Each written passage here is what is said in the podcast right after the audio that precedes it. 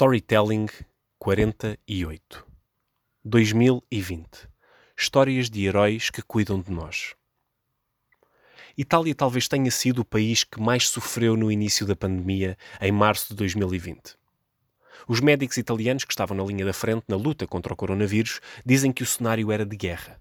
Tinham de tomar decisões de triagem rápida, como na guerra, e decidir quem salvar e quem não se podia salvar estiveram muitas vezes ao lado de doentes durante os minutos finais das suas vidas, para os ajudarem a enviarem as suas últimas mensagens para a família.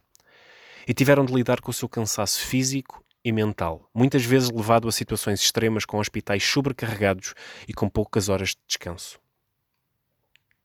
Cada dia é uma batalha, diz Sérgio Cataneu, de 45 anos, médico anestesista especialista em cirurgias cardíacas que integra o Hospital Spedali Civili em Brescia, no norte da Itália, uma das cidades italianas mais atingidas pelo surto do coronavírus.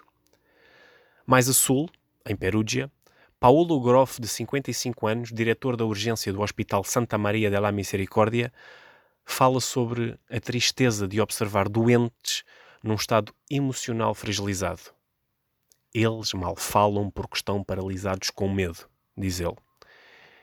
Eles estão isolados e não podem ver nem falar com as suas famílias. Cataneu e Groff partilharam que as unidades de cuidados intensivos dos hospitais em que trabalham mal conseguiam lidar com o que estava a acontecer. Não existiam médicos e enfermeiras suficientes nem ventiladores para salvarem vidas. Nem mesmo simples aventais para protegê-los da doença que estava naquela fase a ser fatal para quase 10% dos italianos contagiados. Pior que isso, é que a Covid-19 estava também a matar alguns dos seus colegas. Poucos dias antes desta entrevista, foi confirmada a morte de 19 médicos italianos, no meio de um grupo de 5 mil profissionais de saúde infectados e que tiveram de ficar em quarentena. Para superar esta dificuldade, muitos médicos e enfermeiras reformados voltaram para ajudar na linha da frente. Foi o caso de Giampero Giron, um anestesista de 85 anos, professor da Universidade de Pádua e membro da equipa que realizou o primeiro transplante de coração em Itália em 1985. Ele tornou-se uma espécie de herói nacional quando mais uma vez vestiu as roupas verdes, tendo a perfeita consciência que o coronavírus pode ser implacável para quem tem mais de 80 anos. Numa entrevista aos jornais italianos, disse com simplicidade: Eles pediram a minha disponibilidade e eu disse que sim. Quando tu decides ser médico na vida, tu ficas envolvido. Eu fiz um juramento. Se tenho medo de ficar doente, não. Então seria melhor não ser médico.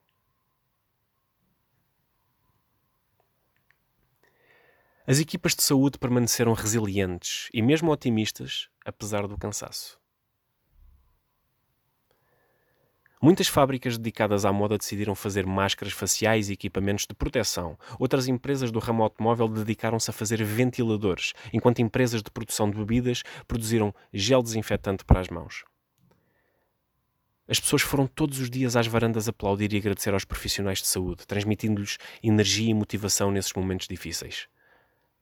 Cataneu ficou muito grato quando uma empresa na área de tecnologia ofereceu vários tablets para o seu serviço de cuidados intensivos, o que permitiu que hum, as famílias pudessem ver os doentes, nem que fosse pela última vez.